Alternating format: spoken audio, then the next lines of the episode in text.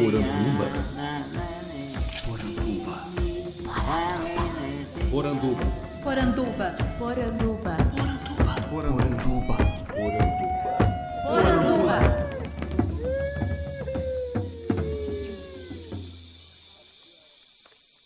Bem-vindos à nossa Poranduba, o podcast sobre as histórias fantásticas do folclore brasileiro.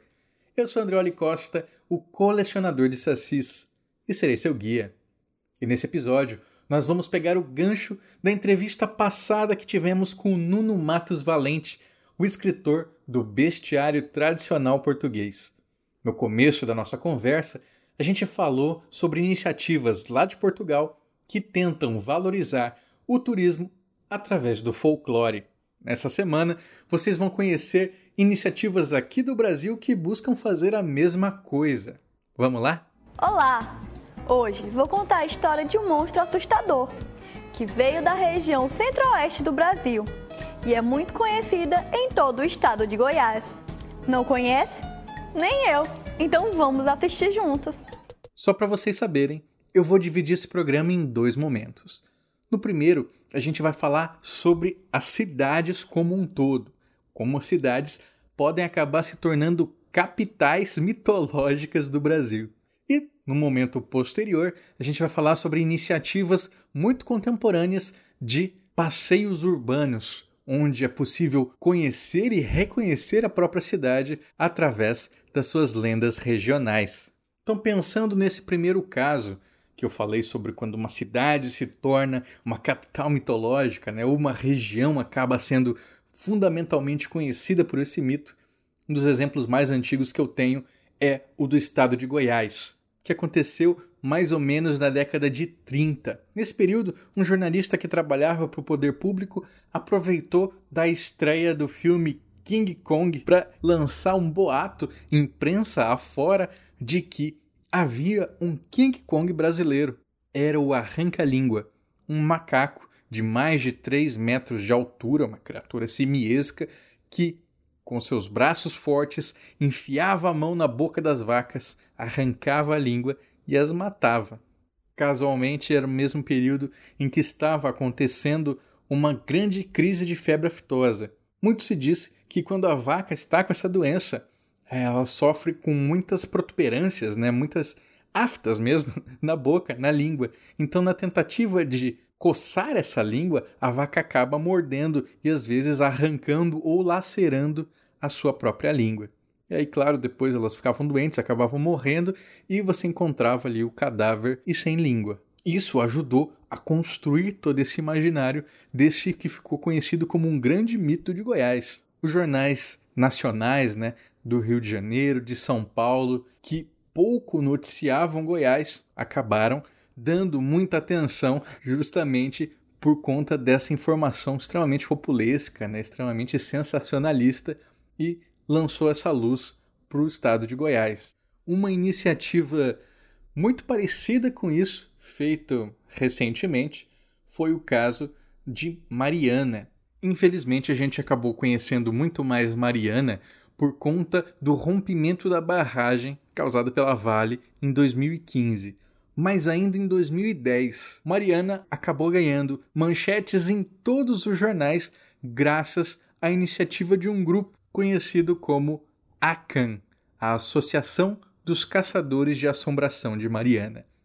E eles conseguiram essa repercussão através também de uma divulgação noticiosa. O presidente da associação que era o Leandro dos Santos, um jornalista, né, já dotado de, desse conhecimento de como que funciona a mídia e o que, que é interessante, noticioso para a mídia, ele divulgou que a associação estaria oferecendo um prêmio de 10 mil reais para quem apresentasse uma foto legítima do caboclo d'água. E não ficou apenas no prêmio, né, porque ele subscreveu que a associação acreditava na presença do caboclo d'água, que haviam relatos de ataques feitos pelo caboclo d'água, que o caboclo d'água teria conseguido arrancar o testículo de um homem que estava no rio, que ele atacava as lavadeiras, que era uma criatura que realmente estava causando transtornos à vida de Mariana. E justamente por isso que estavam se tentando localizar e capturar essa criatura. Eu tive experiência de entrevistar o Leandro por texto, né, ainda na época, e foi muito interessante porque você vê que ele sustenta né, a sua história até o final. Eu tentava puxar para essa ideia de que era uma bela estratégia para incentivar o turismo, e ele falava assim: não, não, o turismo pode até ser incentivado mesmo, mas nosso objetivo é pegar esse caboclo d'água. Então, assim, ele sustentava o tempo inteiro essa narrativa. E mais tarde, eles continuaram se mantendo na mídia porque eles tinham se disposto a entrar numa gaiola de proteção, como se fosse aquelas gaiolas de proteção de tubarão, sabe? E passar a noite no rio onde apareceu o caboclo d'água na tentativa de comprovar que ele estava ali. Tá bom? Joia. Prazer, Luiz Gustavo. Gente, joia, né? Tudo bem? Tudo bem. Senhor que é o homem que procura caboclo d'água aí? Procurando um bicho aí desse acha. A ideia da armadilha é de seu Vicente, um pescador de primeira, mas que desta vez não quer fisgar peixes, e sim o estranho ladrão que roubou o sossego do interior. A jaula é de ferro, bastante resistente, tem mais ou menos 2 metros de altura e um buraco aqui embaixo. É por essa porta que os moradores da região esperam que passe a criatura que hoje mete medo no povo daqui. Seria uma mistura de bicho e gente que estaria matando animais Mais e até vez, seres humanos. A mídia adorou essa história, acompanharam muito. E claro, teve muita matéria de deboche, de bobagem, mas teve muita matéria que se preocupou realmente em entender aquele contexto cultural, chamar atenção, divulgar. Eles lançaram uma estátua do Caboclo d'Água. O Caboclo d'Água acabou virando realmente esse símbolo de Mariana, né? Então, durante muito tempo, se você procurasse Mariana, você ia encontrar essa relação imediata com a presença do caboclo d'água. Tanto que uma das matérias mais bonitas que eu lembro de ter lido na época da tragédia de Mariana foi sobre a morte do caboclo d'água, que com a lama que tinha entrado no Rio Doce, com é, a morte daquelas comunidades ribeirinhas, um componente cultural também havia se perdido. A morte do caboclo d'água era a metáfora perfeita para a gente entender o que estava sendo perdido ali.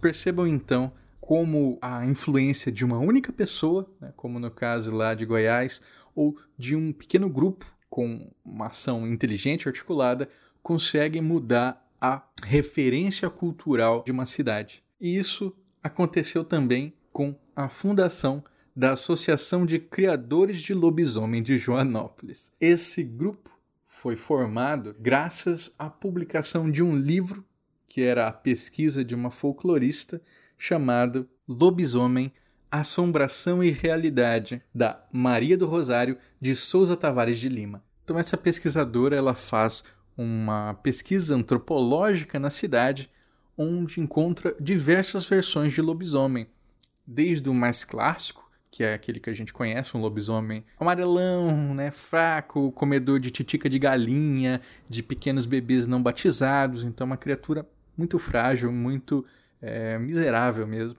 que é o clássico do folclore brasileiro. Mas ela também encontra lobisomem que ele, em vez de ter o pelo para fora, tem o pelo para dentro. O que isso quer dizer? Quer dizer que a carne do lobisomem é invertida, né? Ele fica em carne viva do lado de fora. E por isso ele se torna uma criatura extremamente brutal e violenta, diferente daquela outra versão que a gente tanto conhece. Pior ainda que esses lobisomens é o lobisomem branco, com pelagem branca, porque quer dizer que ele não é um lobisomem vivo, ele já é um lobisomem morto. Isso é, além de lobisomem, é um espectro. Então ele é extremamente perigoso e difícil de enfrentar. Tudo isso a gente encontra no livro Lobisomem, Assombração e Realidade. De posse desse livro, do conhecimento desse livro, é fundado esse grupo para valorizar o folclore da cidade e que acaba realmente transformando aquele espaço. né? Então, é, o lobisomem começa a virar peça de artesanato, estátua para turista bater foto junto, né, colocando a cabeça ali no lobisomem. uma, uma série de passeios inspirados no lobisomem. Então, é, você faz passeio de jipe à noite para fazer uma caçada, procurando esse, esse lobisomem, as suas pegadas, a sua presença. Enfim, tudo isso acaba compondo essa imagem de Joanópolis enquanto a capital nacional do lobisomem. E aí a gente pode, claro, se perguntar: isso se deu naturalmente? Né? Será que os moradores de lá eles se reconhecem enquanto uma capital do lobisomem ou isso é algo puramente comercial?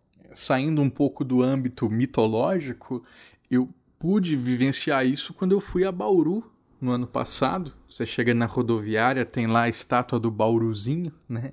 Que é na forma de um sanduíche. E todo mundo fala Bauru, Bauru, e tem lugares que vendem o famoso Bauru original, que não pode mexer na receita, que é feito com queijo assim assado, não sei o quê. Mas para todo mundo que eu perguntava, todos os nativos, eles falavam assim: Ih, comi bauru uma vez na vida só, mas assim, só para ver como é que era, mas nunca mais. Então eu, como um bom turista, comi bauru várias vezes durante aquela semana que eu estive presente. Comi bauru com isso, bauru com aquilo, para poder tirar a prova. E era muito interessante ver como a população não parecia abraçar essa tradição também nessa mesma discussão sobre a população se sentir pertencente ou se reconhecer a partir daquele, daquela manifestação folclórica, eu soube do exemplo de São Luís do Paraitinga. É a cidade sede da Sociedade dos Observadores de Saci, a qual eu sou filiado já desde 2008, se não me engano.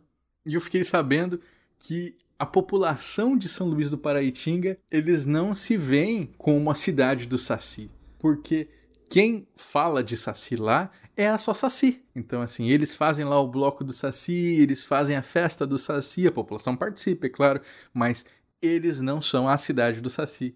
Eles dão muito mais valor à música sertaneja de raiz, né, que tem lá grandes expoentes, mas o Saci propriamente dito é uma coisa que nós conhecemos, mas eles não reconhecem. Diferente já de Botucatu, que é também tida como a cidade do Saci, a capital do Saci, por conta da existência lá da ANCS, a Associação Nacional dos Criadores de Saci. Então a só Saci ela existe desde os anos 2000, a ANCS teoricamente existe pelo menos uns 10 anos antes, mas sinceramente eu nunca consegui confirmar essa informação, porque sempre que eu procurava nos jornais antigos menções a ANCS, eu nunca encontrei. Mas enfim, é mais ou menos isso, né? Na década de 90 surge a ANCS, fundada pelo Zé Osvaldo, e eles realmente conseguem que a cidade abrace essa presença do Saci. E não é que essa lenda do Saci já rendeu até uma participação no Domingão do Faustão? De Botucatu, o Brasil vê a dança da galera. Foi em 2013. Mais de mil moradores se reuniram num dos pontos mais altos da cidade, a Serra da Cuesta de Botucatu. Na coreografia, os principais símbolos de Botucatu, a natureza, a moda de viola e quem? Claro, o Saci.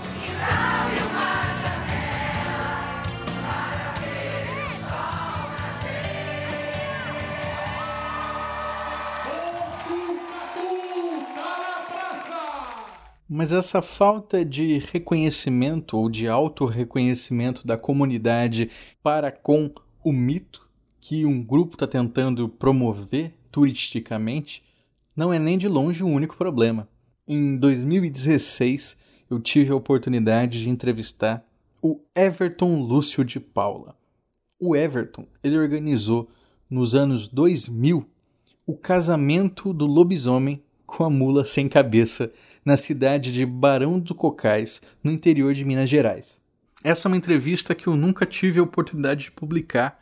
Eu queria ter feito uma grande reportagem ali sobre folclore e turismo, e por conta de algumas fontes acabarem não me dando retorno, né, não me dando muita bola, eu acabei perdendo o gancho e não publiquei. Então hoje, três anos depois dessa entrevista que a gente fez, o Everton ele tem 66 anos de idade, ele, jornalista, dono de uma pousada chamada Pousada das Cores, que fica lá em Cocais mesmo, e é membro da Comissão Mineira de Folclore.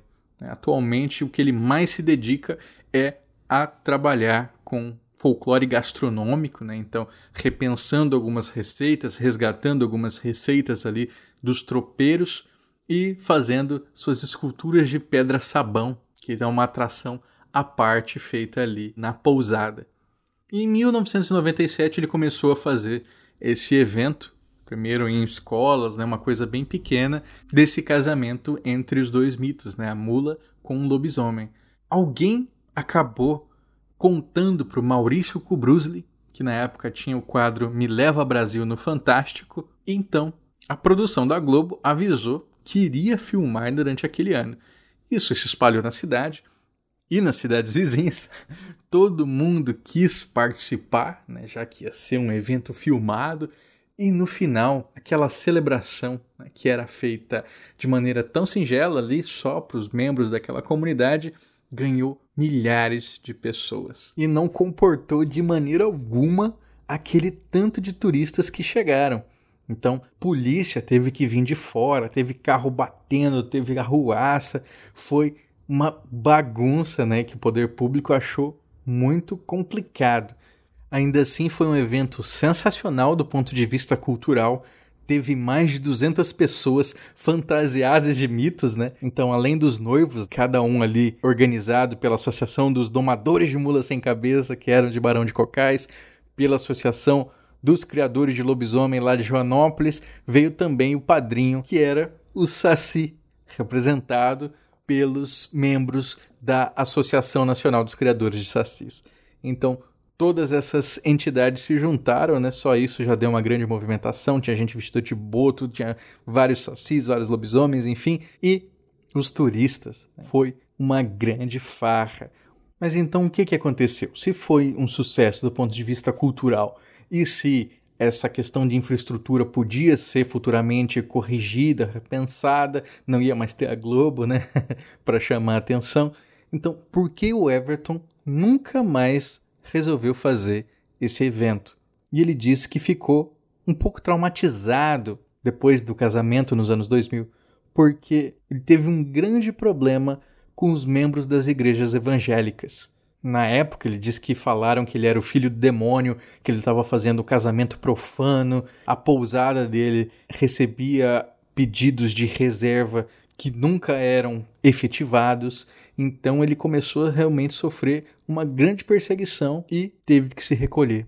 E preferiu se recolher e deixar de trabalhar com esse tipo de evento. Por mais que pudesse chamar a atenção do Brasil para Barão de Cocais, por mais que pudesse estimular essa roda do turismo, ele acabou deixando de lado por conta de perseguição religiosa. Isso é uma grande pena porque ele me disse que tinha planos, é, ainda hoje tem esse plano que ele deixa ali armazenado, né, guardadinho na cabeça, que é de fazer um novo evento. Agora, não mais um casamento, mas um batizado.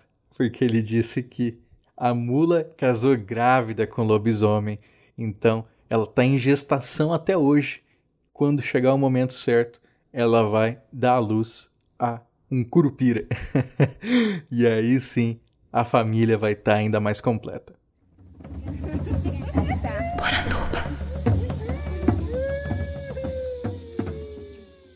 Quem conseguiu contornar esse problema da visão religiosa ou estigmatizada da comunidade e transformar realmente a sociedade em uma capital mitológica foi o pessoal do Recife Assombrado, que desde a década de 90 também investe nessa imagem do Recife como uma capital permeada por narrativas lendárias. A gente já conversou aqui com o Roberto Beltrão e com o André Balaio, os fundadores do Recife Assombrado, lá no nosso programa especial da CCXP. Vou deixar o link para vocês. Então eu não vou me aprofundar muito nesse assunto, mas é muito interessante essa conquista que eles tiveram, porque por muito tempo as pessoas tinham aversão a abraçar essa ideia do terror ou do sombrio ou do misterioso com uma coisa positiva para o turismo, né? Então, ah, vamos falar que a nossa cidade é amaldiçoada, vamos falar que a nossa cidade tem criaturas das trevas. Recife é uma cidade muito solar, não pode ser assim. E eles conseguiram dar a volta por cima graças a esse investimento constante em um sentimento de recuperação histórica, nostálgica e afetiva dessas narrativas tradicionais. E uma das coisas mais interessantes dessa recuperação são os passeios guiados que percorrem Recife apontando locais de aparição de criaturas fantásticas. Isso o Roberto Beltrão tinha me contado que já acontecia na década passada por iniciativa da prefeitura, mas não foi um projeto mantido, né? E hoje você encontra vários passeios, inclusive o catamarã assombrado, que teve a consultoria do Roberto Beltrão, no qual você faz um percurso de catamarã por Recife e vai vendo performances artísticas de atores que representam lendas urbanas da região. Isso é uma grande oportunidade de revisitar esse espaço urbano e ressignificá-lo. Convido a todos vocês a embarcarem conosco no catamarã assombrado. Eu, Papa Figo, o Boca de Ouro e a emparedada da Rua Nova aguardamos vocês. Você não pode deixar de ir. Quando eu tentei fazer essa matéria pela primeira vez, um pessoal que não chegou a me responder, apesar de eu os conhecer, né, que é uma pena, foi o grupo Floripa das Antigas, que organiza passeios guiados por Florianópolis, e eles tinham um passeio que era o Floripa Misteriosa. Era um passeio que acontecia somente à noite, tinha também performances de atores e você fazia um passeio guiado a pé pelo centro de Florianópolis para ir conhecendo lugares onde narrativas fantásticas da cultura popular teriam acontecido. Infelizmente, parece que esse passeio não está mais acontecendo, mas de qualquer forma eu vou deixar o link aí para vocês conferirem. Isso é muito curioso, né? Porque naquela época estava tendo muitas iniciativas de free walks, então eram passeios guiados gratuitos, organizados muitas vezes nas redes sociais. Então, teve o passeio no Arco do Teles, lá no Rio de Janeiro, onde se conhecia o lugar onde viveu a famosa Bárbara Onça, que roubava crianças das rodas dos enjeitados e se banhava com seu sangue para tentar recuperar a beleza outrora perdida. Foi um grande momento para essas iniciativas de passeio urbano. Hoje parece que deu uma arrefecida mas se você conhece iniciativas que ainda hoje estão em funcionamento, por favor, comente aí pra gente. E se não tem uma coisa parecida na sociedade, por que, que você não organiza? Já pensou? Pode ser uma coisa despretensiosa de começo, quem sabe virar algo maior depois, mas só de você ter a oportunidade de redescobrir a sua cidade, redescobrir a sua comunidade, redescobrir as suas ruas, né, os seus bairros. Por que não fazer? Isso é um trabalho chamado de educação patrimonial. Você começa a desvendar por que, que um bairro tal tem esse nome, por que, que a rua tal tem esse nome, e quem sabe você encontre que a rua tal tem esse nome justamente pela presença de uma criatura mitológica. É assim lá no Recife, uma região que durante muito tempo ficou conhecida como o bairro da Encanta Moça, se devia justamente porque dizia-se que ali morreu uma mulher que voltou depois como uma encantada e atraía os homens para dentro do mangue onde eles morriam afogados.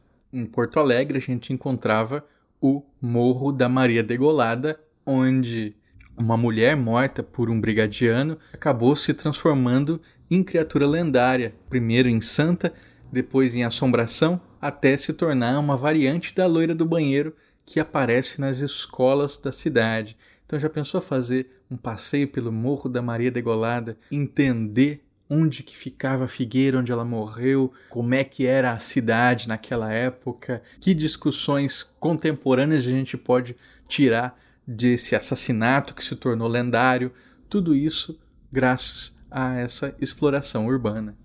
Um projeto que caminha muito nessa direção que eu estou mencionando é o São Paulo Haunted Tour, organizado pela Roxy e idealizado pelo jornalista e ator Rogério Cantoni. Eu conversei um pouco com o Rogério e ele acabou não spoilando para mim quais são as lendas urbanas que se trabalham nesse passeio, que tem uma duração de duas horas e conta com intervenções artísticas também, com entrevistas, com todo um convite à reflexão, mas ele disse que quem for acompanhar esse passeio vai entender que o assombrado, o misterioso são esses problemas da metrópole que todo mundo vive, né? que todo mundo sente, esses desafios contemporâneos que a gente tem que enfrentar.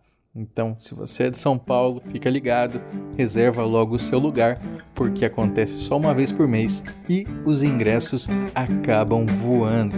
Corre lá! Nasceu, nasceu,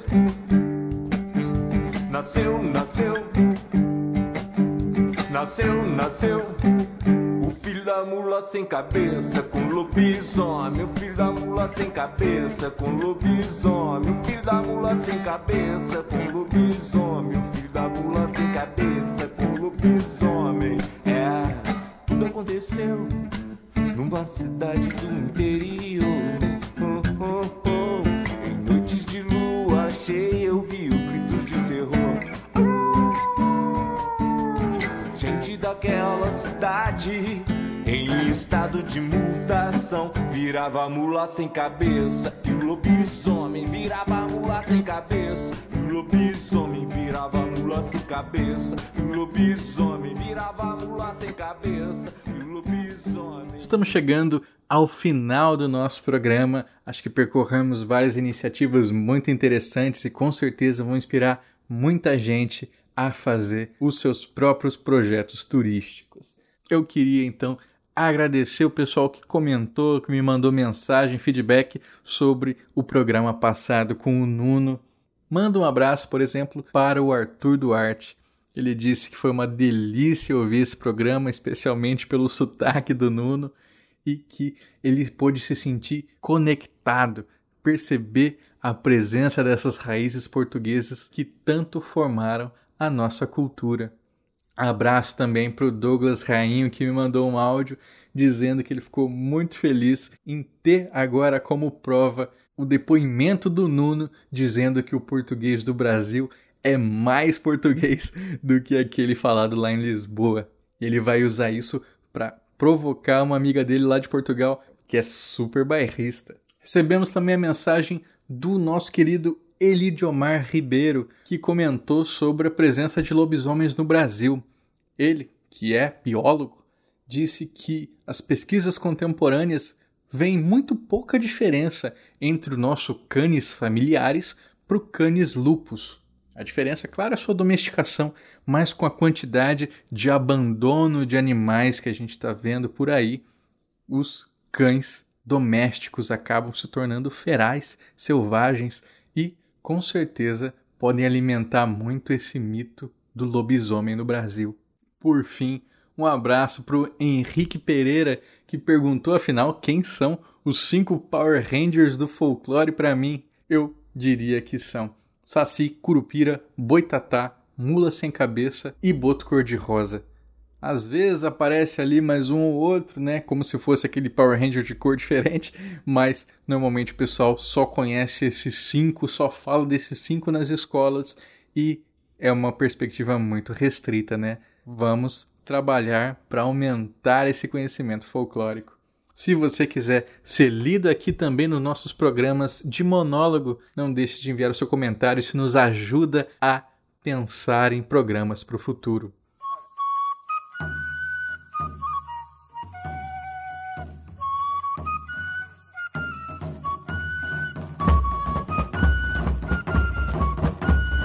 Gostou do programa? Eu espero que sim. Se gostou mesmo, faça como os nossos queridos apoiadores que assinam mensalmente os nossos planos no padrim.com.br barra saci e no picpay.me barra colecionador de sacis. A partir de R$ reais você entra no nosso grupo secreto no Facebook, fica sabendo das discussões que a gente vai ter por aqui e mais do que isso, ajuda a manter viva a nossa poranduba. Por isso, eu quero mandar o meu muito obrigado para Ana Lúcia Mereger, a Carolina Mancini, Daniel Bulli, Daniel Freire, Daniel Renatini, Daniel Medina, a Débora Dalmolin, Gianni Macagnan, Douglas Rainho, Euclides Vega, Felipe Rafael, Geossi Silva, Ian Fraser, Jânio Garcia, o Coi, o Maicon Torres, o Michael Wolfart, o Marcelo Sena, o Marcelo Silveira, o Maurício Xavier, a Nilda Alcarinque, o Rafael Joca Cardoso, o Ricardo Santos e o Roberto Silva. Muito obrigado, pessoal. Vocês ajudam a tirar o folclore da garrafa. Não se esqueça de visitar a nossa rede Audiocosmo lá no Homo Literatus e também a rede podcast de podcasters que produzem aqui no Rio Grande do Sul. Tem bastante coisa lá para você expandir as suas referências podcastais. Esse podcast foi editado por mim, Andrioli Costa, o colecionador de sacis. Acesse colecionadordesacis.com.br. Um abraço e até a próxima. Mas o amor não escolhe ninguém. É mula sem cabeça fisgou o lobisomem. Casaram, praticaram o bem. Entraram para a sociedade também. Agora é mula sem cabeça com lobisomem. Agora é mula sem cabeça com lobisomem. Agora é mula sem cabeça com lobisomem. Agora é mula sem cabeça com lobisomem. Solinho, solinho, solinho.